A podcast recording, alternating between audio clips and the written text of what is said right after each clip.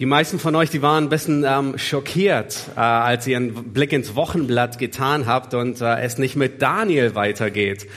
Ja, es tut uns leid, wir haben es nicht angekündigt. Und zwar, ähm, wir sind in unserer Serie mitten in, im Buch Daniel, ein großartiges Buch. Und ähm, wir sind, wir wollen, wir sind schon, äh, wir setzen den Fuß in Kapitel 10 hinein, werden heute uns auch ein paar Verse dort anschauen.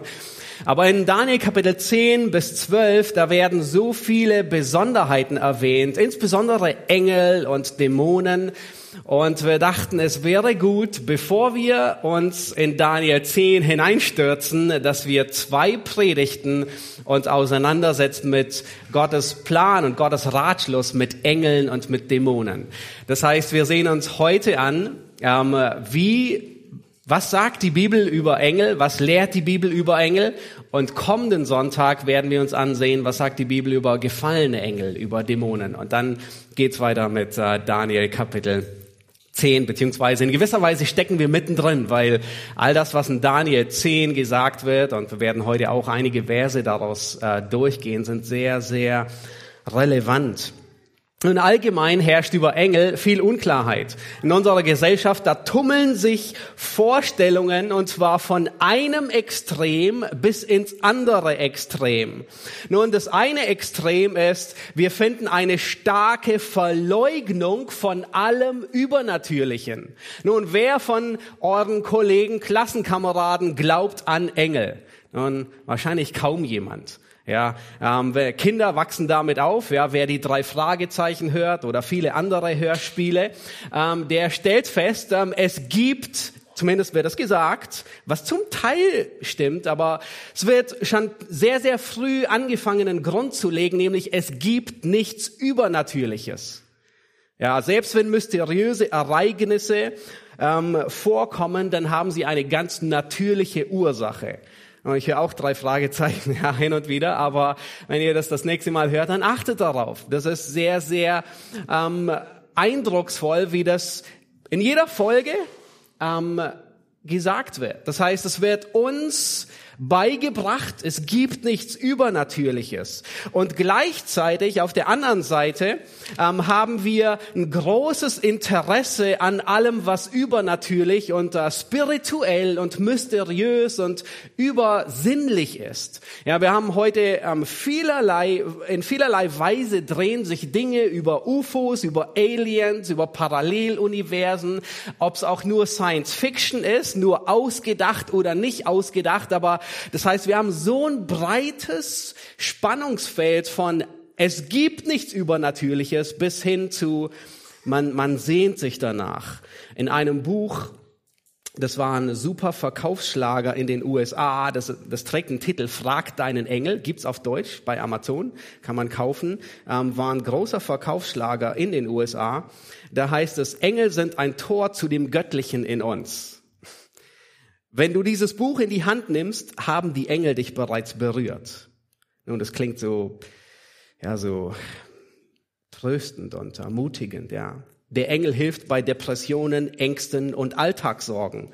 Er löst negative Gedanken. Er verbessert deine Ausstrahlung. Oh, nun, sowas wünscht man sich, nicht wahr?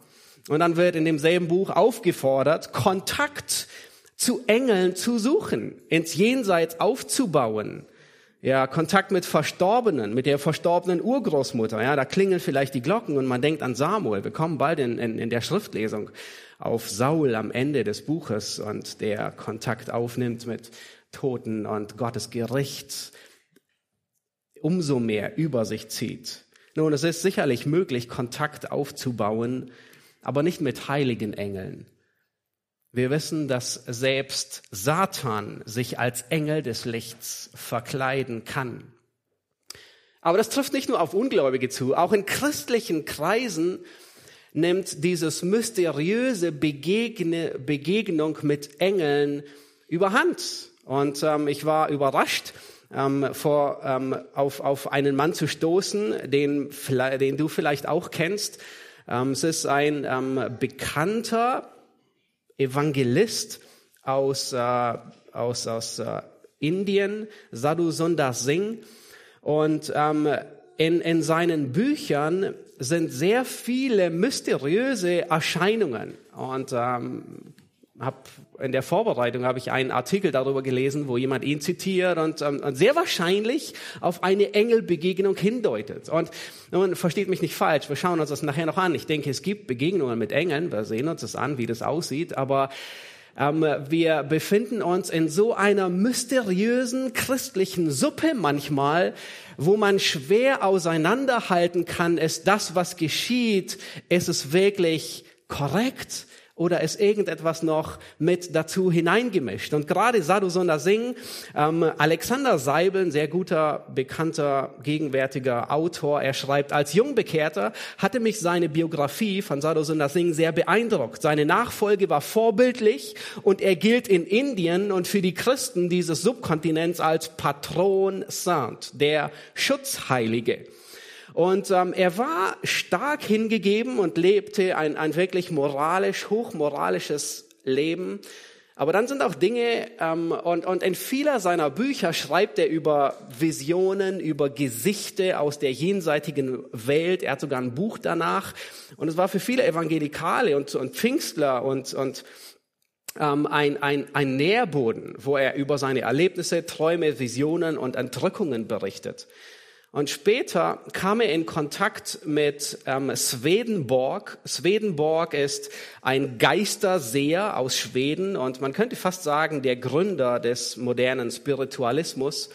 Und äh, sie hatten viel Schriftverkehr, Sadhusunda Singh und äh, Swedenborg. Und äh, Singh, er schreibt in einem Brief, ähm, Swedenborg war ein großer Mann, ein Philosoph, ein Wissenschaftler und vor allem ein sehr klarer Gesichter. Ich spreche oft mit ihm in meinen Visionen. Nun, das sollte alle Alarmglocken klingen lassen. Nachdem ich seine Bücher gelesen habe und mit ihm in der geistigen Welt in persönliche Beziehung gekommen bin, kann ich ihn unbedingt als einen großen Seher empfehlen. In einem Brief 1928 schrieb Sadhusunda Singh noch einmal, ich habe den verehrten Swedenborg in meinem Gesicht mehrmals gesehen. Er ist eine sehr liebenswerte Persönlichkeit und hat im Himmel eine hohe Stellung inne. Friedrich Hensler, ähm, der vermutlich das Buch über Sadhusunda Singh herausgebracht hatte, ähm, der wurde gefragt, warum, warum er die zweite Auflage blockieren wollte. Er wollte sie nicht mehr herausbringen. Und auf die Antwort, äh, und, und Alexander Seibel hatte ihn gefragt und ähm, Friedrich Hensler, er sagt, ich musste feststellen, dass den Löwenanteil dieses Buches die Deutsche Gesellschaft für Parapsychologie bestellt hat. Nun, selbst unter Christen sind wir in großer Gefahr, Mystizismus, Engelwesen, Spiritualität zu vermischen und in einer Suppe zu kochen und die Suppe, die hat ein bisschen was Christliches, die Suppe, die hat ein bisschen was Mystisches und, und alles brodelt und köchelt so vor sich hin und gibt schlussendlich einen guten Eintopf. Aber nein, so ist es nicht. Wenn wir wissen wollen, was die Bibel über Engel lehrt, wo wenden wir uns hin? Der Bibel. Wir wenden uns nicht mysteriösen Erfahrungen hin. In einem anderen Buch las ich, ich kam aus der U-Bahn, bog um die Ecke und sah einen Nebel.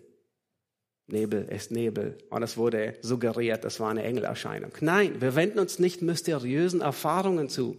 Wir wenden uns dem zu, der die Wahrheit sagt über Engel, der die Engel erschaffen hat, der die Engel befiehlt und kommandiert, dem die Engel untergeordnet sind und dem die Engel dienen. Nun, wir werden heute durch viele Bibelstellen durchgehen. Keine Angst, wir gehen nicht durch alle 273 Bibelstellen durch, die im Alten und im Neuen Testament über Engel sprechen. Ähm, und die Predigt, die wird auch nicht alle Fragen klären. Viele Fragen, die werden offen bleiben, weil die Bibel nie gedacht ist, dass sie uns wie eine Enzyklopädie sagt, Engel, alles, was du wissen willst von A bis Z. Nein, die Bibel, sie erwähnt Engel, aber sie definiert an keiner Stelle Engel. Sie sagt nicht, was ihr, sie, sie erwähnt sie gelegentlich und beschreibt, was sie tun, aber sie gibt uns nicht die ganze Enzyklopädie über Engel. Nun, Engel kommen 273 Mal vor, 108 Mal im Alten Testament und ich war überrascht zu sehen, dass sie im Neuen Testament sogar noch häufiger vorkommen. 165 Mal. Eine Besonderheit ist der Engel des Herrn im Alten Testament, ja, aber das, das eine, ein Hinweis ist auf Christus Ich denke, es gibt viele Gründe, das anzunehmen. Aber lass uns starten. Und das Thema, ähm, das ich über die Predigt gesetzt hatte, lautet Engel Gottes unsichtbare Armee. Engel, Gottes unsichtbare Armee. Und was wir uns heute ansehen werden, ist, wir wollen uns drei Schwerpunkte ansehen. In, in, uh, ihr habt schon das Wochenblatt gespickt, ja, mit vielen Unterpunkten und mit vielen Bibelstellen. Ähm, das ist alles nur ein bisschen als Hilfe soll das dienen. Ähm, keine Sorge, ähm, ich will euch nicht damit überfahren, aber ähm, einfach auch als Nachschlagewerk, wo man ein bisschen später nochmal darauf zurückgreifen kann. Wir wollen uns den Ursprung der Engel ansehen. Wir wollen uns das Wesen der Engel ansehen und wir wollen uns den Auftrag der Engel ansehen. Nun schlagt Kolosser 1, Vers 16 auf, oder ihr könnt es auch mitverfolgen. Wo kommen Engel her? Engel sind erschaffen.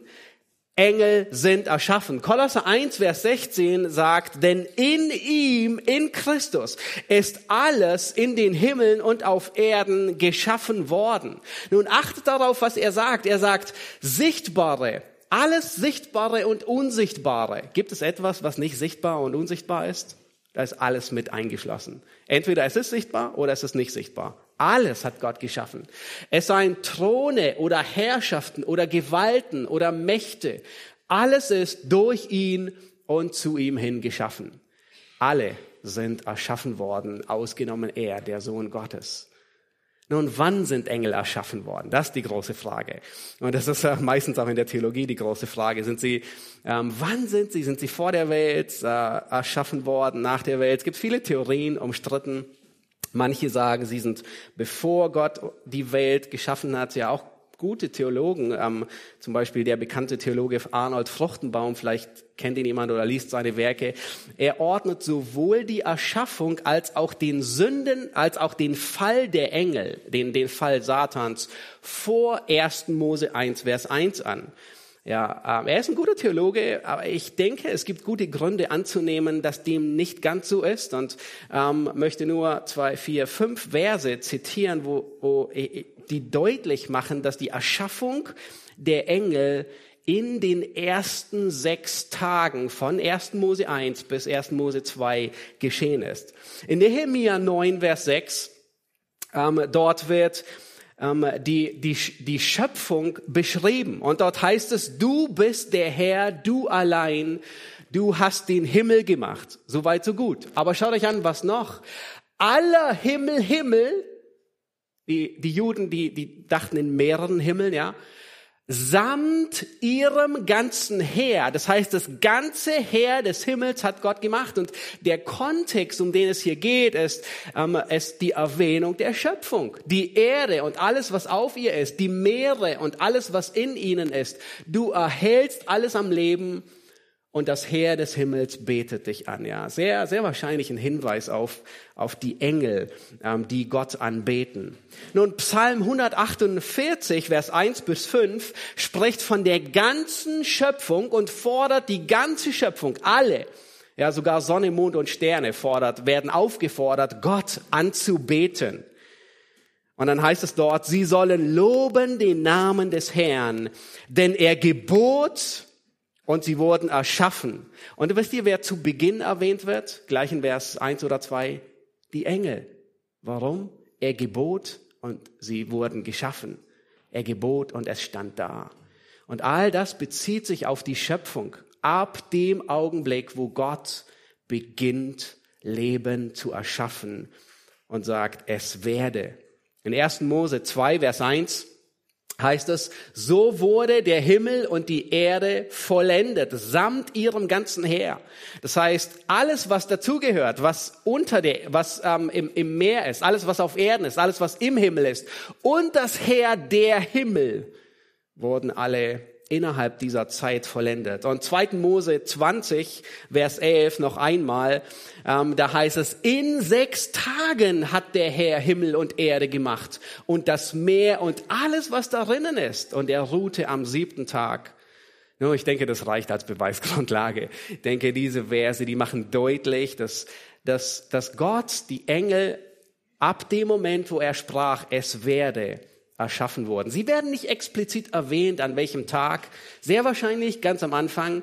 Ähm, und das ist äh, Hiob 38, Vers 4 bis 7. Das ist der Abschnitt, der gerne zitiert wird, um zu sagen, sie wurden viel, viel früher gemacht. Aber hier spricht einfach ähm, äh, Gott metaphorisch. Ja, Gott spricht und sagt, wo warst du, als ich die Erde gründete, als die Morgensterne miteinander jubelten und alle Söhne Gottes jauchzten. Das heißt, es wird deutlich, dass die, die Engel dabei waren, als Gott die Erde ins Dasein rief. Sehr wahrscheinlich ganz, ganz am Anfang. Gott schafft die Engel und dann ähm, sind sie dabei, als er alles andere ins Dasein ruft. Nun, wie viele Engel gibt es? Mal überlegt. Also es gibt ein paar Zahlen, die hin und wieder genannt werden. Ähm, meistens begegnet ein Engel, manchmal sind zwei oder drei. Ähm, eine Zahl, die wir so auf Anhieb haben, sind zwölf Legionen, nicht wahr? Das sind so ungefähr 36.000 bis 72.000, die Jesus in einem Nu abkommandieren konnte und zurückgreifen konnte. In Offenbarung 5, da wird so eine ungefähre Zahl genannt. Offenbarung 5, da wird gesagt, ihre Zahl war 10.000 mal 10.000 und 1.000 mal 1.000. Nun, wer, wer ist gut in Mathe? Das ergibt so knapp 100 1 Millionen. Aber das Problem ist, es geht hier gar nicht bei dem, was Johannes hier sagt, es geht hier nicht um die Zahl. Ähm, das griechische Wort, das er verwendet, ist Myriade. Vielleicht habt ihr schon mal gehört, Myriaden von Engeln. Und es war, in der damaligen Zeit war das in dem griechischen Zahlensystem die höchste Zahl, die es gab. Also die hatten nicht Billionen, Trillionen und weiß nicht, wie es weitergeht. Ähm, das war die höchste Zahl des Zahlensystems. Und einfach um deutlich zu machen, es sind wirklich viele, viele, viele, die man nicht zählen kann, sagt er, es sind zehn Myriaden mal Myriaden, unzählbar. Die Zahl, die wird nirgends genannt, weil sie unzählbar sind. Die Zahl der Engel, sie nimmt weder ab, kein Engel stirbt, und sie nimmt weder zu. Sie vermehren sich auch nicht. Sie werden mit den Sternen verglichen und sie werden manchmal auch Sterne genannt. Ja, wenn Astronomen heute von 70 bis 200 Trilliarden aus. Nun, die sind sich nicht so einig, aber was macht das schon aus bei 70 oder 200 Trilliarden? Also es ist unzählbar, unvorstellbar, wie viele Engel. Und sie werden auch Heerscharen genannt.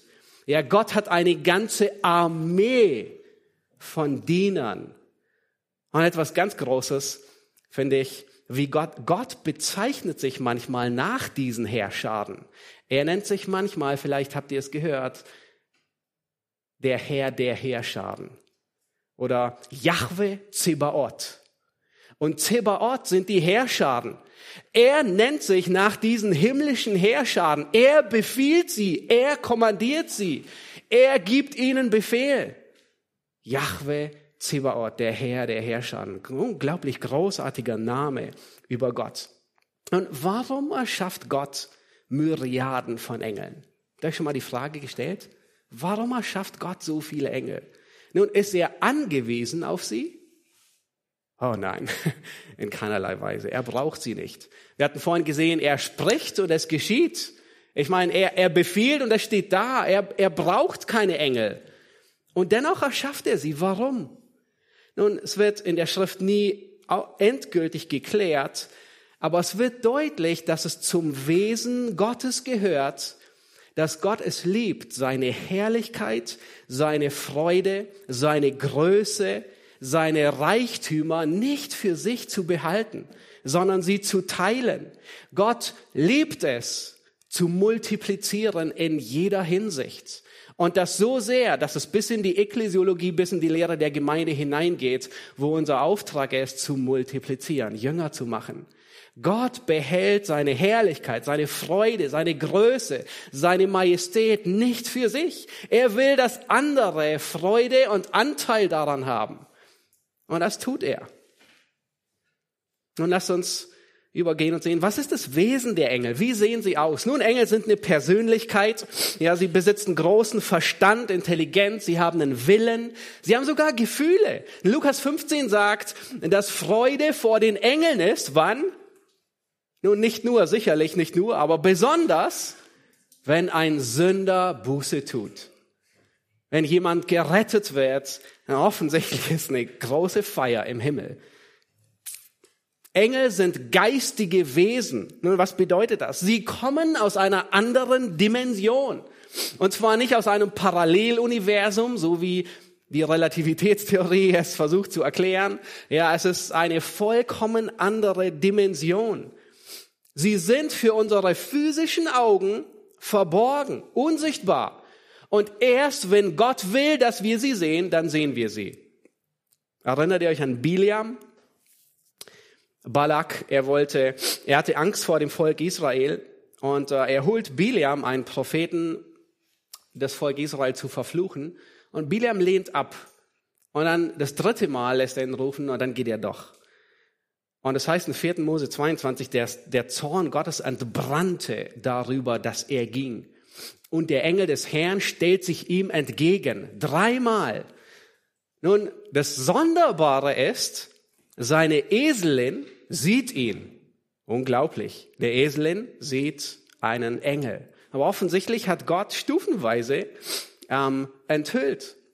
Und die Eselin, die weicht zweimal aus. Und das dritte Mal ist es so eng, dass die Eselin nicht mehr ausweichen kann. Es ist irgendwie so eine Schlucht, wo sie nicht mehr vorbei kann. Und sie, sie kapituliert und setzt sich hin. Und Bilam ist so sauer auf sie, dass er sie schlägt. Und auf einmal redet die Eselin mit ihm. Ich meine, allein da hätte man schon einen Herzinfarkt kriegen müssen. Die Eselin redet und sagt, wie oft diene ich dir schon? War ich jemals so halsstarrisch? Und, und Bilam redet mit ihr und sagt, nein, so kenne ich dich noch gar nicht. Und auf einmal öffnet Gott ihm die Augen und er sieht den Engel des Herrn und er, er sagt ihm, ich war dabei, dich zu töten, wäre deine Eselin nicht ausgewichen. Manchmal werden Engel sichtbar, aber erst wenn Gott es will. Nun, manchmal, wenn sie sichtbar werden, dann, dann, dann nehmen sie die Gestalt eines ganz normalen Menschen an. Ich sage nicht, dass wir Engel hier haben, aber sie könnten so aussehen hier wie einer von uns. Sie sitzen da und, und, und sind ein ganz normaler Mensch. Wir erinnern uns an 1. Mose 18, da kommen drei Männer zu Abraham. Und was tut Abraham, als sie zu ihm kommen? Nun, er holt ein gemästetes Kalb. Er schlachtet, es gibt gutes ähm, Rindersteak und die Engel essen, ohne dass es runterfällt und man aufwischen muss. Sie essen ganz normal und sie verdauen und, und wir erfahren erst im Nachhinein, dass es Engel sind. Es sind ganz normale Menschen. Aber manchmal können Engel auch in ihrer Macht sichtbar werden und dann wird es beängstigend.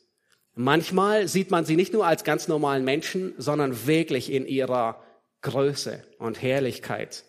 Und meistens stellen sich Menschen so Engel so als niedliche Wesen vor, nicht wahr? Besonders an Weihnachten ähm, mit ein paar Flügeln und hübsch, entweder in, in, in Weiß oder Gold oder irgendwie so, ja.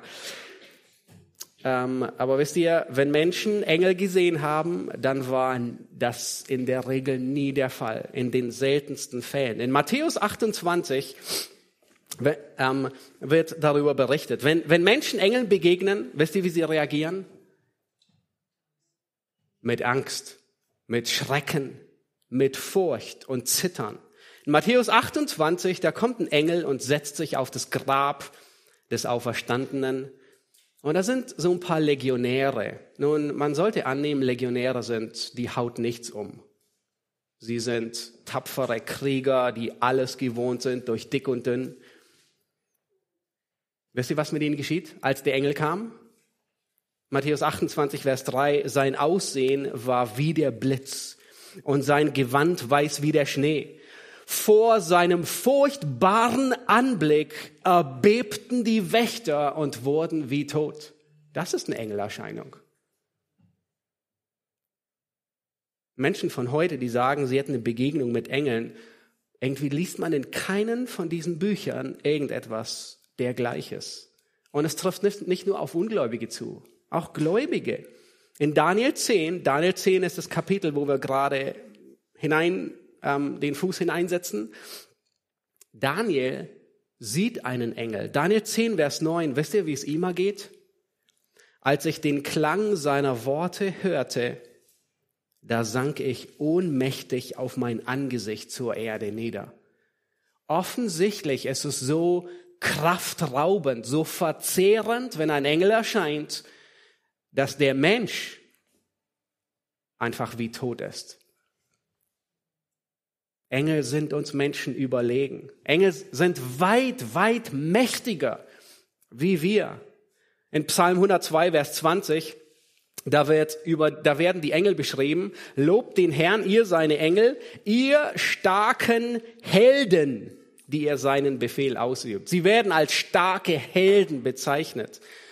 Ihr erinnert euch an Hiskia, im zweiten Könige 19, ähm, bedrängt von Assyrern und sie schmähen Gott und Hiskia wendet sich zu Gott und in einer Nacht geht der Engel des Herrn durch. In einer Nacht werden 185.000 Menschen umgebracht. Hatten sie keine Nachtwache? Oh, sicher hatten sie Nacht, Nachtwächter, die aufgepasst haben. Aber Menschen sind Engeln machtlos gegen sie. Wir sind, wir Menschen, wir sind nicht imstande, es mit Engeln aufzunehmen. Aber es gibt doch auch einen Unterschied. Engel sind nicht im Ebenbild Gottes geschaffen worden. Nun, wir sind nicht so stark und dennoch sind wir etwas Besonderes. Wer ist in 1. Mose allein im Ebenbild Gottes erschaffen worden? Der Mensch. Engel, sie pflanzen sich nicht fort. Aber Gott will, dass der Mensch weitere Kinder kriegt. Engel regieren nicht. Sie sind nur dienstbare Boten. Wen hat Gott mit der Regierung dieser Erde befohlen? Dem Menschen. Wer wird in der Ewigkeit, wenn wir in Offenbarung hineingehen, wer wird regieren? Der Mensch, die Gläubigen mit Christus. Engel werden nicht regieren. Und das Allerwichtigste, Engel werden nicht gerettet. Es gibt, es gibt Dämonen, die gefallen sind, die schauen wir uns nächsten, nächsten Sonntag an. Aber es gibt für gefallene Engel keine Errettung, nur für Menschen, die im Ebenbild Gottes sind. Nun, Engel, eine wichtige Eigenschaft ist, Engel können nur an einem Ort zur selben Zeit sein. Vielleicht denkt ihr, hm, wie stellen wir uns das vor? Nun, Engel, die sind nicht allwissend. Ein Engel weiß nicht, was du jetzt denkst. Ein Engel weiß nicht, was du morgen tust. Sie sind nicht allmächtig und sie sind nicht allgegenwärtig. Der Einzige, auf den das zutrifft, ist Gott. Engel, sie kennen die Zukunft nicht. Sie wissen nicht, was dir geschieht. In der Kirchengeschichte war eine heiß umstrittene Frage, wie viele Engel passen auf eine Nadelspitze? Nun, offensichtlich wurde nie eine Antwort gefunden. Aber was interessant ist, ist, dass Engel an Raum und Zeit gebunden sind. Sie sind an Raum und Zeit gebunden. Im nächsten Kapitel, habe gesagt, wir, wir, zitieren häufig aus Daniel 10, Daniel 10, ähm, Vers 12, könnt ihr gerne aufschlagen oder mitverfolgen.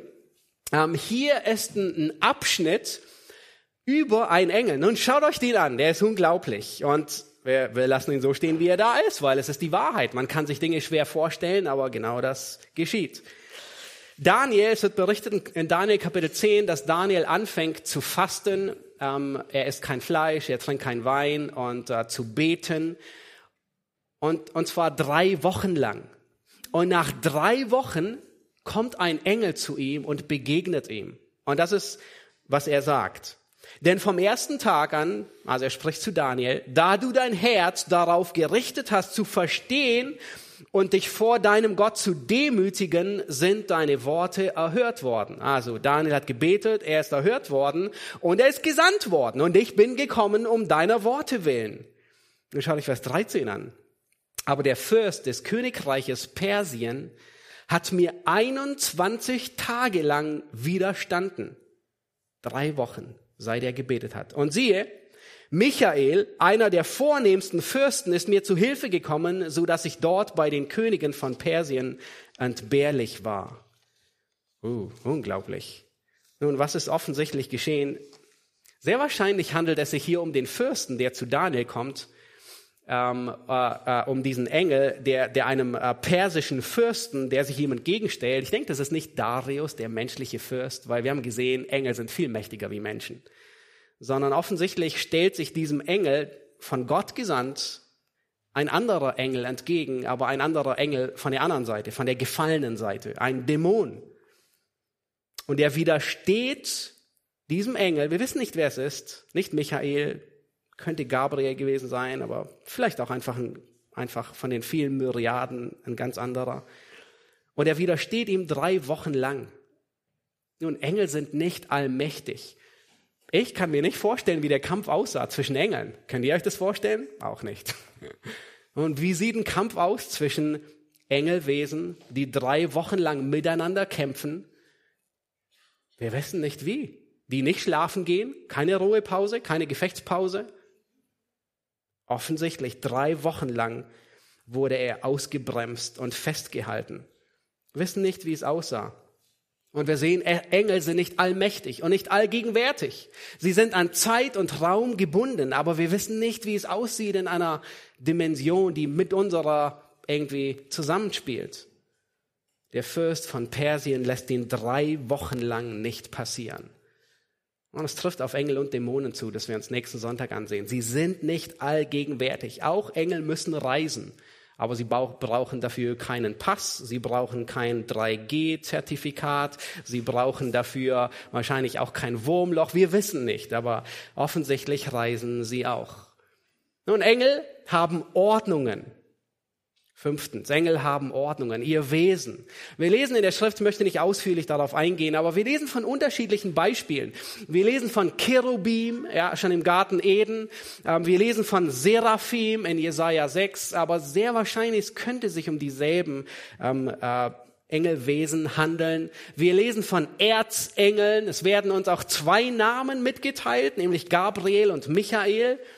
Wir lesen von Fürstentümern, von Gewalten und Thronen. Offensichtlich gibt es Hierarchien in der Engelwelt.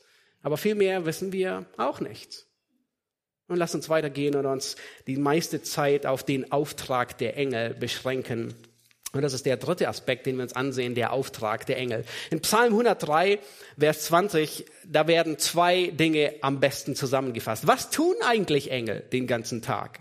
Nun, sie sind nicht arbeitslos. Sie, sie sind aktiv, sie arbeiten. Psalm 103 fasst beide Aspekte großartig zusammen. Da heißt es, lobt den Herrn. Und jetzt sagt er, nicht die Menschen, ihr seine Engel, ihr starken Helden, die ihr seinen Befehl ausführt. Gehorsam der Stimme seines Wortes. Vers 21, lobt den Herrn, all seine Herrscharen. Zebaoth, ja seine Diener, die ihr seinen Willen tut. Ja, dieser Abschnitt fasst beide Dinge zusammen, nämlich loben und dienen. Was tun Engel? Loben und dienen, loben und dienen. Und das ist ihre Arbeitsbeschreibung. Das ist, was sie tun. Engel loben Gott. Sie sind Gottes Anbeter. Und wir sehen das in vielerlei Hinsicht. Lukas 2, ihr erinnert euch an die Geburt Jesu, Hirten auf dem Feld. Ähm, was geschieht hier? Die Hirten, die, die jubeln und klatschen Oh nein, sie waren auch von Angst und Schrecken überwältigt, ja. Ähm, sie fürchten sich und sie, sie rufen, Ehre sei Gott in der Höhe. Und wir wissen, ja, so eine Debatte, ähm, war es Sprechgesang oder war es mit Melodie? Wir wissen es nicht. Aber ich, sehr wahrscheinlich alles deutet darauf hin, dass sie tatsächlich auch melodisch singen, mit, ja, nicht nur im Reden. Offenbarung 5, Vers 12.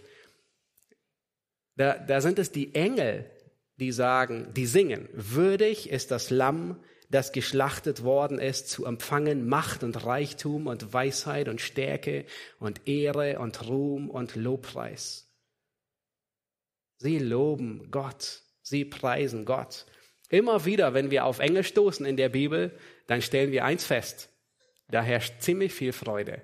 Die haben immer richtig viel Spaß, wenn sie da sind. Immer wieder heißt es, sie jubeln.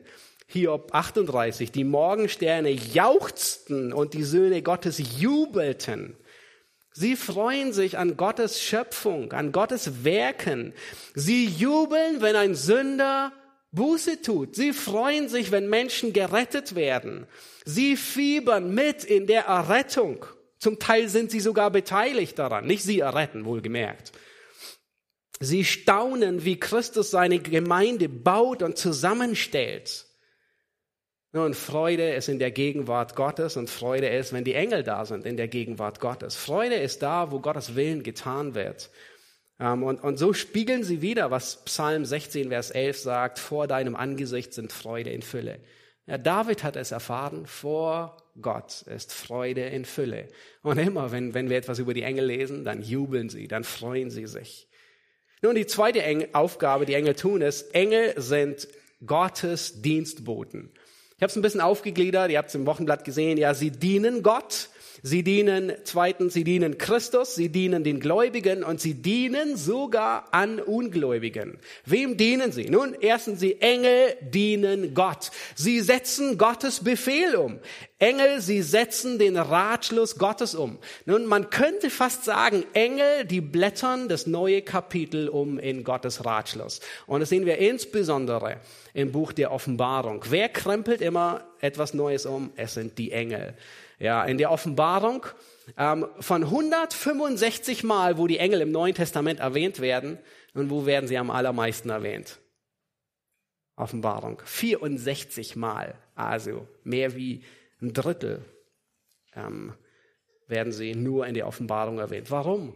Nun, da, wo von Gottes Ratschluss berichtet wird, da sind sie am meisten aktiv. Sie setzen Gottes Ratschluss um. Sie arbeiten, sie, sie dienen. Engel stoßen in die Posaune, Offenbarung. Engel, sie bringen die Zorngerichte herbei. Ein Engel bindet Satan in Offenbarung 20. Bin gespannt, wer das ist. Vielleicht Michael oder Gabriel oder mal sehen. Man könnte fast sagen, Engel sind auch die Nachrichtensprecher der Offenbarung. Also zwar nicht die Tagesschau, aber die, die Nachrichtensprecher in dem Sender Offenbarung. Weil es heißt immer, und ein Engel sprach und er proklamiert, gefallen, gefallen ist Babylon. Und das sehen wir andauernd. Engel sind, sie, sie, sie dienen Gott. Engel dienen Christus. Ihr erinnert euch an die Geburt. Ja, ein Engel, der Engel Gabriel kommt und er kündigt die Geburt an. Ähm, die Engel waren auf dem Feld. Ein Engel warnt Josef, nach Ägypten zu gehen. Und dann bei dem Dienstbeginn Jesu ähm, sehen wir, Jesus, er wird versucht, 40 Tage. Und dann heißt es ganz am Schluss, und Engel dienten ihm. Bei seinem Tod, Jesus sagt, zwölf Legionen Engel stehen Gewehr bei Fuß Sie waren nicht weit weg von Gethsemane. Sie waren dort. Sie brauchten nicht erst, diesmal brauchen sie nicht erst drei Wochen, um dort anzukommen, sondern sie waren vor Ort.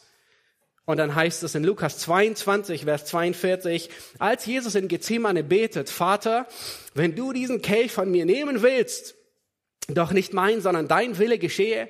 Es war in dem Moment, wo er ringend im Kampf betet für unsere Rettung, da ist einer von diesen zwölf Legionen.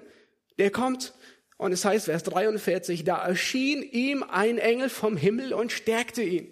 Einer von diesen zwölf Legionen kam und stärkte ihn in seinem Kampf. Die Engel waren konstant da. Die Engel waren bei der Kreuzigung anwesend, die Engel waren bei der Auferstehung anwesend. Ein Erdbeben donnerte, weil der Engel herabkam. Die Engel, die waren bei der Himmelfahrt anwesend. Und die Engel sind wieder anwesend, wenn er wiederkommt. Matthäus 25, wenn der Sohn des Menschen in seiner Herrlichkeit kommen wird und alle heiligen Engel mit ihm. Aber keine Ahnung, wie das aussehen wird, wenn alle Myriaden von Engeln da sein werden, um seine Auserwählten zu sammeln. Engel dienen Gott, Engel dienen Christus und Engel dienen Gläubigen. Nun, in welcher Weise? Nun, das ist sehr spannend. Wie dienen Engel uns Gläubigen? Erstens, Engel versorgen die Gläubigen. Ihr erinnert euch an den großen Sieg am Berg Karmel. Elia hatte gerade alle Baals Priester getötet. Ein großer Sieg für Gott, und am selben Tag ist er losgelaufen von ganz oben vom Karmel bis runter nach Beersheba. War ein ziemlich erschöpfender Marathonlauf für einen 80-jährigen Mann. Das sollte man nicht jeden Tag tun. Und er kommt völlig erschöpft unten an. Er rennt um sein Leben und er will am liebsten sterben. Und in 1. Korinther, äh, 1. Könige 19, Vers 5 heißt es, er legt sich schlafen unter einem Ginsterbusch, äh, Busch, Strauch, und ein Engel rührt ihn an, er weckt ihn auf.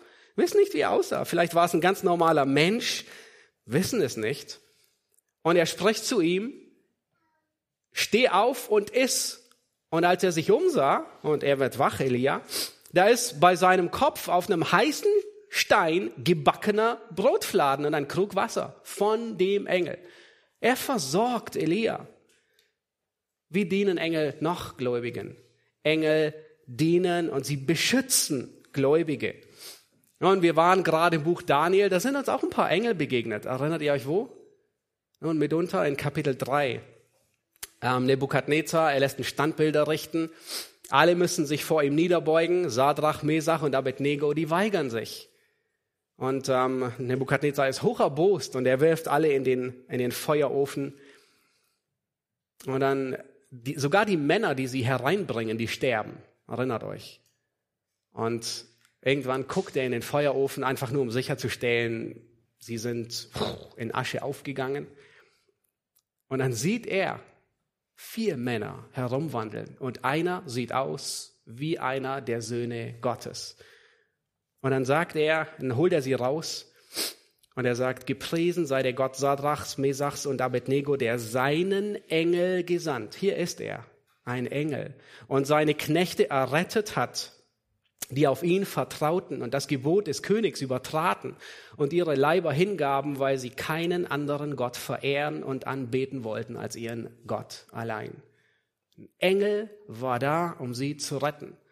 Nun, drei Kapitel später Daniel, auch schon ziemlich alt, 80 Jahre und darüber hinaus. Wir erinnern uns sehr gut über, ähm, er weigert sich, ähm, nicht still zu beten, sondern er betet, weil es seine Gewohnheit war zu beten und er wird in die Löwengrube geworfen. Und Darius, er kommt am nächsten Morgen zu ihm und, und in der Hoffnung, er könnte überlebt, überlebt haben. Und Daniel ruft am Morgen zu ihm, mein Gott, hat seinen Engel, da ist er. Mein Gott hat seinen Engel gesandt und den Rachen der Löwen verschlossen. Der Engel ist da, um Gottes Kinder zu beschützen. Ich war überrascht, wie häufig Engel in der Apostelgeschichte vorkommen. Das ist so unglaublich. Apostelgeschichte 5, Vers 19. Petrus und Johannes, die sind ins Gefängnis geworfen und ein Engel öffnet ihnen die Tür. Apostelgeschichte 8, 26. Ein Engel schickt Philippus in die Wüste, um dort einen Kämmerer zu treffen. Nun, wie sah es aus? Wir wissen es nicht. Aber offensichtlich war es ein Engel. Vielleicht war es ein Engel in, in, in, in, ähm, in, in, in seiner Macht, wo man ihn gesehen hat. Vielleicht war es ein Engel, der einfach wie ein ganz normaler Mensch ausgesehen hat. Es war ein Engel. Wir wissen nicht, wie es aus, wie er aussah. Apostelgeschichte 10.3, ein Engel begegnet Cornelius und sagt, er soll nach Petrus rufen. Ich meine, sehen wir, Engel sind in irgendeiner Weise sogar an der Errettung beteiligt. Nicht, dass sie erretten, aber Dinge, die zur Errettung führen. Sie fiebern mit. Apostelgeschichte 12, 7, das ist unglaublich. Petrus verbringt seine letzte Nacht im Gefängnis. Am nächsten Morgen soll er hingerichtet werden von Herodes. Und ein Engel kommt und weckt ihn. Er muss offensichtlich ihn richtig wecken, weil Petrus so, so tief schläft, einen ziemlich tiefen Schlaf in seiner letzten Nacht. Und der Engel redet sogar mit Petrus. Er sagt, zieh dir was über. Und der Engel führt ihn hinaus. Und, und Petrus weiß nicht, dass es ein Engel ist. Er, er denkt, also irgendwie eine Erscheinung oder so. Und der Engel lässt ihn mitten in der Straße und da kommt Petrus zu sich und wird sich bewusst, es ist ein Engel. Apostelgeschichte 27. Paulus, die letzte Nacht vor dem Schiffbruch. Ein Engel begegnet ihm und redet und gibt ihm Anweisungen oder sagt ihm, alle werden gerettet werden. Nun, wir sehen, dass so viele Engel aktiv waren. Wisst ihr, die Engel sind seit Apostelgeschichte nicht in Ruhestand getreten. Die sind immer noch da immer noch dieselbe Anzahl. Die sind nicht in Kurzarbeit gegangen wegen Corona, sondern sie sind immer noch aktiv, sie arbeiten, sie dienen weiter. Hebräer 1, Vers 14 sagt, sind sie nicht alle dienstbare Geister, ausgesandt zum Dienst um derer willen, welche das Heil ererben sollen? Oh, so ein wichtiger Vers. Die Engel sind da zum Dienst an denen, die das Heil ererben sollen. Psalm 34, Vers 8 ähm, sagt, und ich denke, der, der Hebräerbriefschreiber, der zitiert ganz viel, äh, viel seiner Theologie kommt aus, aus dem Alten Testament. Psalm 34 sagt, der Engel des Herrn lagert sich um die her, die ihn fürchten, und er rettet sie. Und wir wissen nicht immer, wie das aussieht. Sind sie heute aktiv? Ja, die sind nicht arbeitslos, aber wir wissen nicht wie. Wir sehen sie nicht. Oh, überrascht, ähm, eine Begebenheit zu lesen. Ähm, und könnte gut möglich sein, dass es Engel waren. Wir müssen immer vorsichtig sein, wie das Beispiel am Anfang von Sadhusunda Singh, wo, wo sehr viel Mysteriöses hineingelesen wird. Aber denke, ähm, kann durchaus so geschehen sein. John Patton, Missionar unter Südsee-Kannibalen, ja, vielleicht kennt ihr das Lebensbild, gibt es bei CLV. Er berichtet von einem unglaublichen Ereignis. Und zwar war er unter Kannibalen, es waren feindliche Eingeborene und sie hatten eines Nachts die Missionsstation umlagert. Sie wollten das Haus in Brand stecken und ihn und seine Frau umbringen. Ähm, er, er betete mit seiner Frau die ganze Nacht hindurch, dass Gott sie bewahrt. Und haben offensichtlich nicht geschlafen. Und als es beginnt zu dämmern, ähm, in den Tropen eher ein bisschen später, da sahen sie zu ihrem Erstaunen, dass die Angreifer abzogen. Und Sie wussten, dass Gott sie bewahrt hatte, aber das war alles. Und sie dankten Gott für die Rettung. Sie wussten nicht, was die Ursache war. Nun, ein Jahr später kommt der Häuptling dieser Eingeborenen zum Glauben und er bekehrt sich und er wird gläubig, er wird Christ. Und John Patton, der sich sehr gut an die Nacht erinnern konnte, er fragt den Häuptling, was, was sie damals bewogen hätte, dass sie ihre Pläne aufgeben und sie umbringen und das Haus anzünden.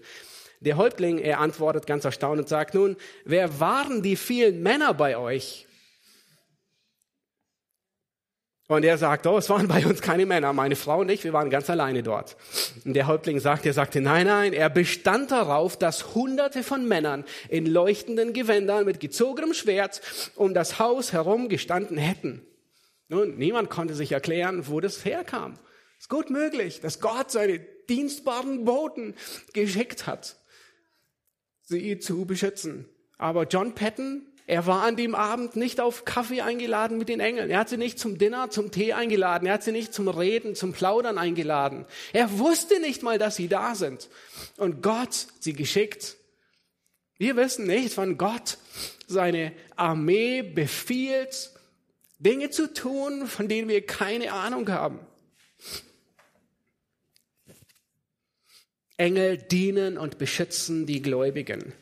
Nun, Engel beobachten das Leben der Gläubigen. Ich war überrascht, im Neuen Testament, vor allem in den Pastoralbriefen, zu sehen, wie oft Paulus Engel ins, ins Rennen zitiert. In 1. Korinther 4, Vers 9, da schreibt Paulus über sich und die Apostel und er sagt, es scheint mir, dass Gott uns als Apostel als die Letzten hingestellt hat. Ja, wir sind die Letzten vor der Welt, wir sind ein Schauspiel. Und jetzt schaut, wen er aufzählt. Wir sind ein Schauspiel vor der Welt, vor Engeln und Menschen. Warum zählt er Engel auf? Weil er offensichtlich die ganze Zeit mit Engeln rechnet. Er weiß, dass sie da sind. In Epheser 3, Vers 10 ähm, da heißt es, dass jetzt den Fürstentümern und Gewalten in den himmlischen Regionen, das sind die Engel und Autoritäten und Throne, durch die Gemeinde die mannigfaltige Weisheit Gottes bekannt gemacht werde. Engel beobachten das Leben der Gläubigen. Und nun zwei Stellen, die, die wirklich, die mir echt bei der, beim Vorbereiten wirklich unter die Haut gefahren sind, da ist, Engel beobachten dich und mich in der Heiligung. Sie beobachten unser Leben als Gläubige. Zwei Stellen, 1. Korinther 11, Vers 10. Oh, 1. Äh, Korinther 11, erinnert euch, es ist nicht das Kapitel, wo es um Kopftuch geht, sondern es ist das Kapitel, wo es um Unterordnung geht. Primär. Ja, die Art und Weise, wie die, die, die Gläubigen in Korinth ihre Unterordnung sichtbar haben werden lassen, ein Teil dessen war, dass sie ein Kopftuch getragen hatten. Offensichtlich war es großes Thema der damaligen Kultur. Und wisst ihr, was Paulus sagt? 1. Korinther 11, Vers 10, darum soll die Frau ein Zeichen der Macht auf dem Haupt haben, um der Engel willen. Um der Engel willen. Warum? Nun, offensichtlich beobachten Engel Gläubige und in diesem Fall die Frauen. Und sie überprüfen, sie sehen, ob sie sich unterordnen. In der Zeit war es sichtbar, es ist sichtbar geworden durch ein Mittel, durch das Kopftuch. Nun, was ist, wenn sie sich nicht unterordnen? Nun, wir wissen es nicht. Weiter redet Paulus nicht. Er macht nur den Punkt deutlich. Die vierte Stelle, 1 Timotheus 5, Vers 21. Nun, wenn, wenn die Männer dachten, sie kommen gut weg, dann ähm, äh, muss ich sie ausbremsen. In 1. Timotheus 5, Vers 21, echt überrascht, schaut euch an. Paulus, er schreibt den Timotheusbrief und dann sagt er, ich ermahne dich ernstlich vor Gott und dem Herrn Jesus Christus. Und jetzt sagt er, und den auserwählten Engeln. Warum, warum bringt er die Engel mit ins Spiel? Dass du dies ohne Vorurteil befolgst. Weil die Engel da sind. Die Engel, sie beobachten Prediger und sie beobachten den Dienst der Ältesten Engel beobachten das Leben der Gläubigen. Nun erinnert ihr euch an Hiob? Was war das Zünglein an der Waage? Was war die Ursache für das ganze Desaster? Es war nicht seine Freunde, es war niemand, der gelebt hat. Es war eine Diskussion im Himmel, wo Engel und Satan duelliert haben. Nun, na, nicht wirklich duelliert, aber wo es wo es, um, wo, wo es zwischen Engeln diskutiert wurde. Engel beobachten das Leben der Gläubigen. Nun, Engel setzen auch Züchtigung um.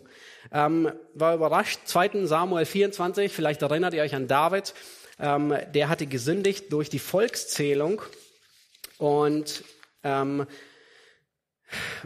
Gott sagt ihm, dass er ihn züchtigen wird und er legt ihm drei Strafen zur Auswahl hin. Er sagt, ähm, er sagt, so spricht der Herr, dreierlei lege ich dir vor. Erwähle eins davon. Willst du sieben Jahre Hungersnot oder willst du drei Monate lang vor deinen Widersachern fliehen oder willst du drei Tage lang Pest? Nun, äh, Daniel, äh, David, er, also keine Ahnung, wo, wie wir wählen würden. Er, er sagt, ich will in die Hand des Herrn fallen. Und, äh, und Gott schickt die Pest. Es war eine Krankheit, die Pest. Aber wisst ihr, wer sie auslöst? Wer sie bringt? Der Engel. In Vers 16 heißt es, dass der Engel sein Gesicht nach Jerusalem wandte. Das war dort die Tenne von Arauna. Er war gerade dort angekommen. Es war eine, es war eine Krankheit, es war eine Seuche, aber die Ausführung dieser Seuche kam von dem Engel. Engel können Gottes Züchtigung umsetzen. Und Engel, wie dienen Engel den Gläubigen? Engel nehmen sich im Tod der Gläubigen an. Oh, unglaublich tröstend. Lukas 16, Vers 22 heißt es, Lazarus wird von den Engeln in Abrahams Schoß getragen. Matthäus 24 sagt noch einmal, bei der Wiederkunft Jesu werden die Engel seine Auserwählten versammeln von allen Windrichtungen. Wir hatten in dem ersten Lied der Herr ist meine Rettung. Ich glaube, es war die dritte oder vierte Strophe, da hatten wir gesungen. Und nach dem letzten Atemzug lässt er mich nicht im Grab zurück. Er ruft mich heim und ich lebe mit ihm. Der Herr ist meine Rettung. Weißt du, durch wen Gott es tun wird? Durch Engel. Wenn dein letzter Atemzug vorüber ist, dann holen die Engel dich in Abrahams Schoß, in den Himmel. So unglaublich tröstend zu wissen, wie Engel uns Gläubigen dienen. Nun, aber sie dienen auch an Ungläubigen. Wie sieht es aus, wenn die Engel Ungläubigen dienen? Sie bringen gerecht. Engel bringen ungläubigen Leuten gerecht. Zweiten Könige 6, wir hatten uns die Stelle schon angesehen, der König von Aram, er kämpft gegen Israel und Elisa betet und sagt, ach Herr, öffne doch meinem Diener die Augen, damit er sieht. Da öffnete der Herr dem Knecht die Augen und er sah und der Berg war voll von feurigen Rossen und Streitwagen um Elisa her. Und diese Männer, die kamen hier zum Angreifen von Aram, die wurden anschließend mit Blindheit geschlagen. Sehr wahrscheinlich von einem dieser Engel.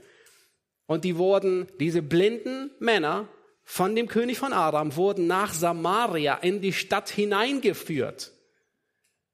Und dann dort wurde ihm die Blindheit genommen. Wir erinnern uns an die Engel aus 1. Mose 18, wo sie die Männer ebenfalls mit Blindheit geschlagen haben in Sodom.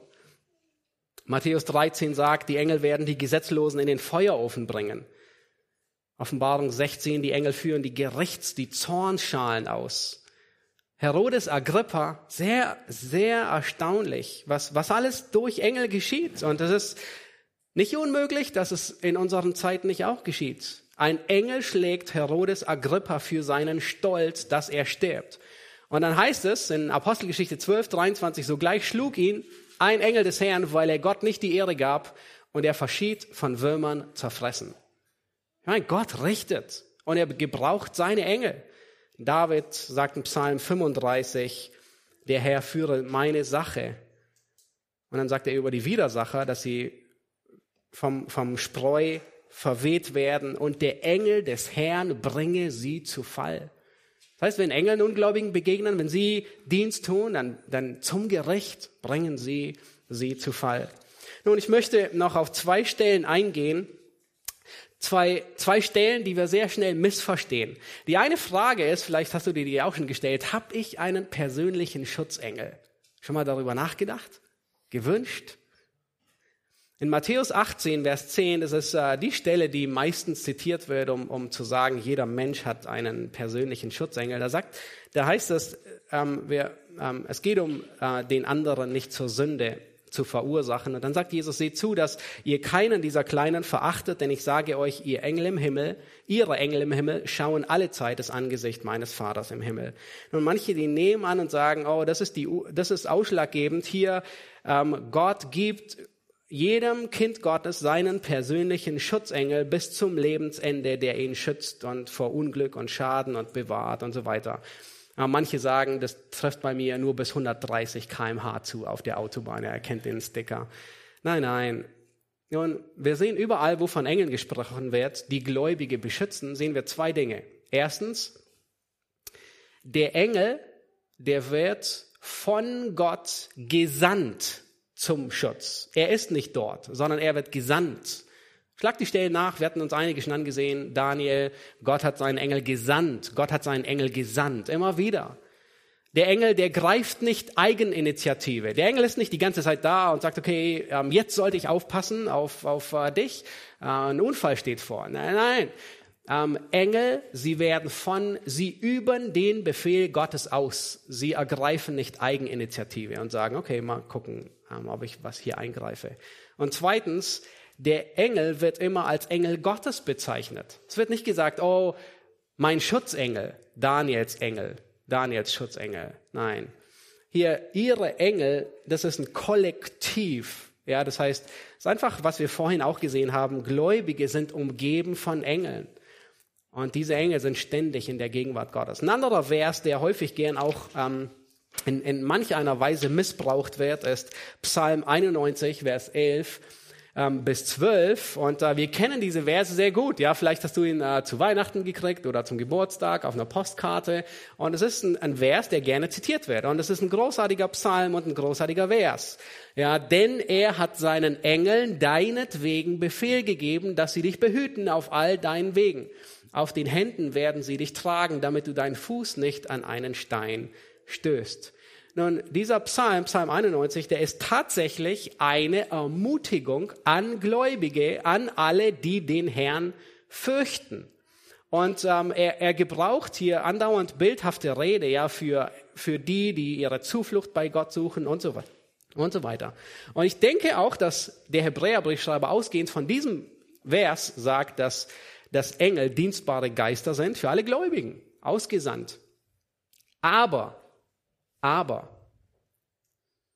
wir dürfen Gott nie herausfordern. Gott schickt Rettung, wann er will, wie er will und durch wen er will. Wir können nicht sagen, er, er soll uns einen Engel schicken. Oder wir können nicht sagen, okay, ich begib mich in, in eine Gefahr und ein Engel wird auf mich aufpassen. Ich kenne tatsächlich, in meiner Jugend habe ich einen Mann erlebt, er war so 15 Jahre älter wie ich und er kam hin und wieder in unserer Gemeinde. Ähm, er hat sich von der Mauer heruntergestürzt wegen diesem Vers und gesagt, Gott wird mich bewahren. Und er ist hat beide Beine gebrochen, er geht nur an Krücken.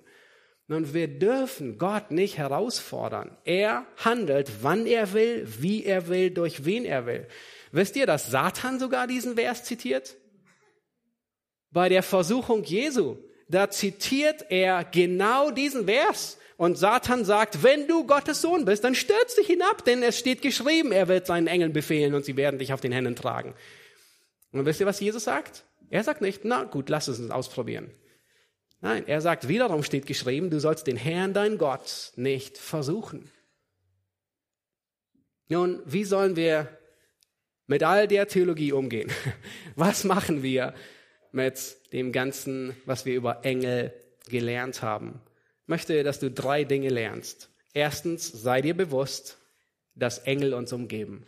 Sei dir bewusst, sie beobachten uns. Sie dienen uns.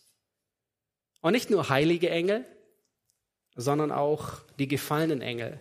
Und kommenden Sonntag wollen wir uns damit auseinandersetzen, wie, was es mit Dämonen auf sich hat.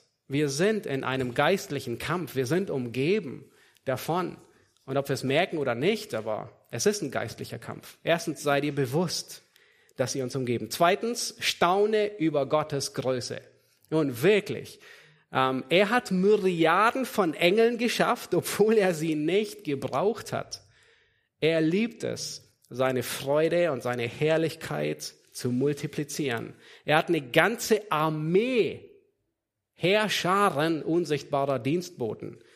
Und sie sind nicht auf Kurzarbeit, sie sind nicht arbeitslos und immer noch nicht in Rente. Sie arbeiten unaufhaltsam.